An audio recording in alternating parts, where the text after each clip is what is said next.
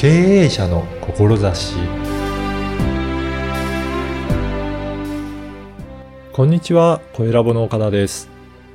海外進出をされている企業の経営者はどのように英語で交渉されているでしょうか？今回は海外進出を考えている経営者に特化した英会話サービスについてお話を伺いました。まずはインタビューをお聞きください。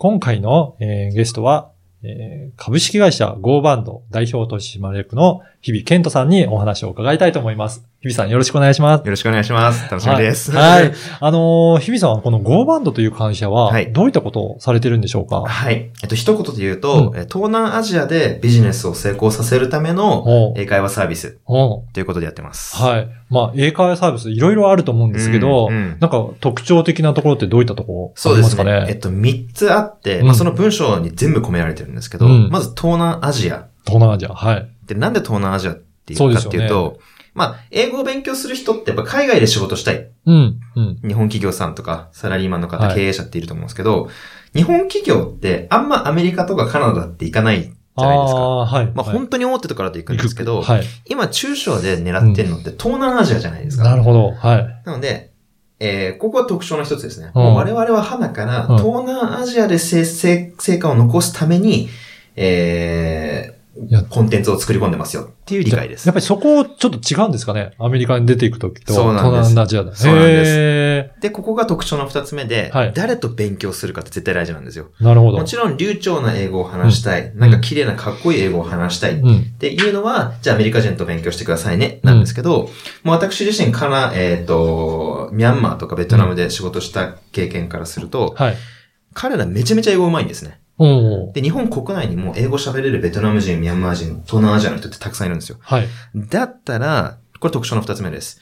ね、英語ネイティブの先生ではなくて、うん東南アジア出身で英語が上手っていう、えー先生えー子たちが、えー弊社のコンサルタント、英会話講師になっています。なってる。はいぜそうするとそこの東南アジアの現、現というかそこで慣れてる人たちと、まあ練習ができるっていうことなんですね。そうです。うん。で、やっぱりその、ただ、えその、 learning English、in English だと面白くないので、英語を勉強しながら、例えばうちの商品って、これベトナムに行ったらどうなると思うとか、はい。ベトナムの人ってうん、なんか、例えばね、ジュースだったら、うんなんか甘いもの飲むのとか、そういうとこ気になるじゃないですか。そうですね。小習慣を勉強しながら彼らと英語を勉強する。ああ、じゃあそこも兼ねてるっていうことなんですね。そうですそうですんはいじゃあ実際に進出した時に、この商品がどういうふうに、あのー、利用でき、していただけるんだろうっていうところまで、そうです。その現地の人たちと話すことによって分かるっていう。まあ、ディスカッションすれば、やっぱ参考にもなるだろうし、はいやっ。ぱなんかその、上っ面のデータも、あまあまあうんうん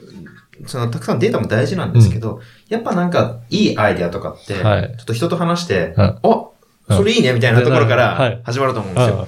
そういうのをなんか生み出していきたいなと。現場の感覚みたいな感じですかね。はいああ、だからそういったところで、もう東南アジアに進出するためにっていうことなんですね。そうです。そうです。うん。じゃあ具体的になんかそれを進出するために、なんかやってることとかあるんですかね？そうですはいはい。実はうち、あの、英会話サービスもやりつつ、映像と照射もやってるんですよ。ほう、映像と所作。はい。。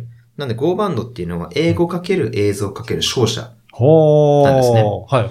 で、えっと、まあ、問題提起からやる、話すと、うんまあ、正直、英語だけ話せても意味ないと思うんですよ。うん。だっておうん客さんいないもん。そうですね。はい。じゃあ、お客さんをつなげるためにはどうしたらいいかっていうと、う我々が用意しますと。うん。なぜかというと、私たちは別の会社で、あうの、商社、うん。海外進出コンサルっていうので、うん。東南アジアでもう御社の商品売りたいとか、うん売り方知ってるってところとマッチングできるんです。なるほど。うんうんうん。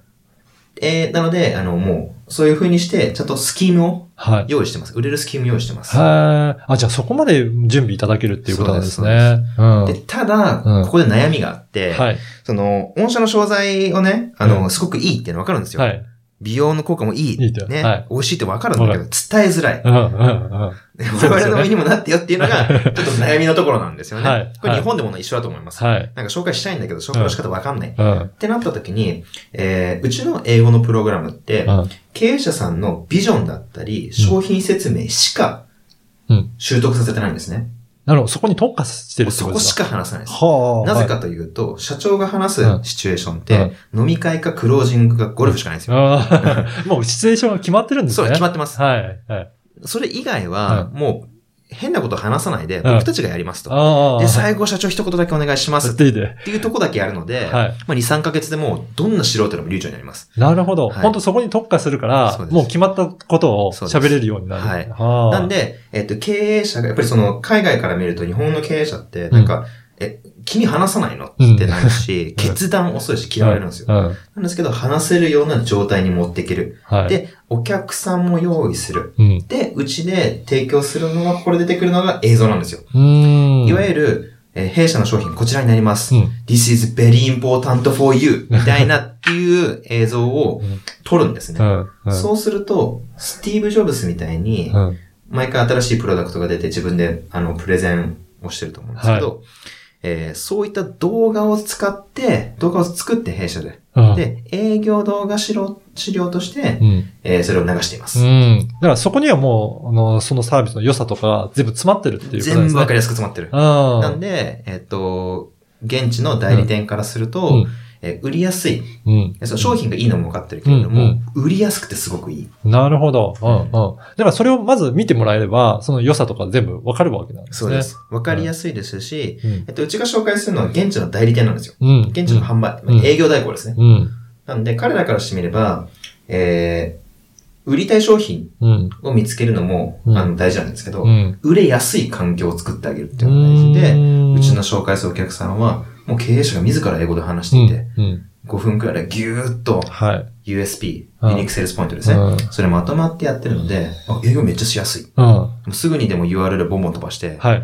既存先に届けられるじゃん。っっていうことで、ね。向こうも喜んでくれる。なるほど。我々もコスト削減。だからその辺は全部一貫して提供されてるっていうことなんですね。そうですね。ああ、やっぱりこれ本当に海外に進出したい企業さんだと、もうそれをパッケージになってできるので、はい。もう本当にすぐにでも出していけるっていう。状態なんですね出。していけますね。へえ。やっぱりこれは映像の強みとかもやっぱりあるんですかね？ありますね。うんえっと、ズバリ映像の強みは、えー、まあ、5、6分のうん、がっつり伝える動画うん。をうちは作れる。ってところなんですよ。うんで、えっと、今流行りの動画って、例えばはい30秒から1分くらいのちょっとクリエイティブな動画はい。で、まあ、我々全くクリエイティブではないので、うん。そういうのはできないんですけど、うん、うん今そのなんか、動画で YouTube に乗っけて再生回数がガンガン上げられる方法ってもうはい難しいじゃないですか。はい。で、僕たちはそれってもう期待してなくて、うんもう花から東南アジアにアプローチする先もいますし、はい。新規開拓もできるので、だったら人海戦略でやっていきうん。ます。うん。だったら、その、クリエイティブな30秒の CM じゃなくても、がっつり伝える動画。っうん。うんて。いうところが、まあ、うちの英語に加えた、また新しい強みではありますね。うん。だから、普通はその30秒ぐらいのイメージの CM みたいな感じで作る、まあイメージ動画じゃなくて、本当その会社のことが、まあしっかりそこを見ればわかるような。動画になってるっていうこといわゆるその。会社、え世の中に何、どういう問題が起きてて、で、これを解決するためにうちの商品がありますよ。特徴3つありますうんうん。強みこれ。うん2つ目これ。うん3つ目これ。うん。なんで私がやりたいかというとね、みたいな。うん。で、please contact me ってやると、おや、この日本の企業、ちゃんと社長英語喋ってんじゃん、みたいな。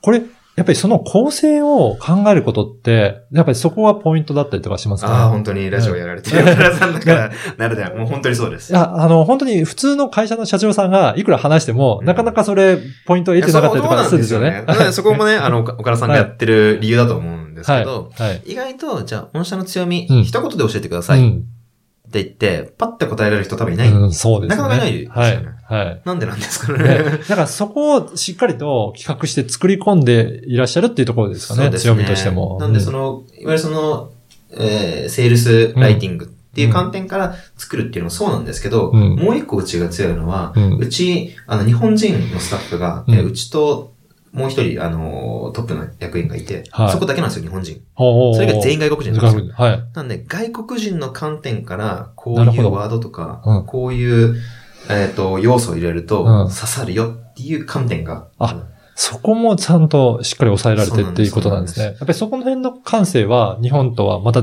海外とは違うっていうことなんですね。違います例えば具体的に言うと、うん。えっと、日本のお茶うん。を売ってる会社さんがあったんですけど、はい。そこは最初なんかカテキンでウイルスの効果があるとか、あとは、その日本の食とすごく合うよみたいなところだったんですけど、例えばベトナムでやった時って、うんベトナムの人たちってすんごいお茶飲むんですよ。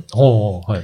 ただ、それがちょっと薄いんですね。なるほど。うんで、その、この日本のお茶っていうのはすごく濃くて、うんただ、その健康も作用もあって、うん今までベトナムの人が持ってるものの代用になるみたいな、うーん。言い方でやっていいんじゃないの、っていう観点って多分他の会社さんではわからないと思う。そういうことですね。うんはい。はい。っていうなんか視点を持ちながら企画できるのがすごくいいなと思ああ、なるほど。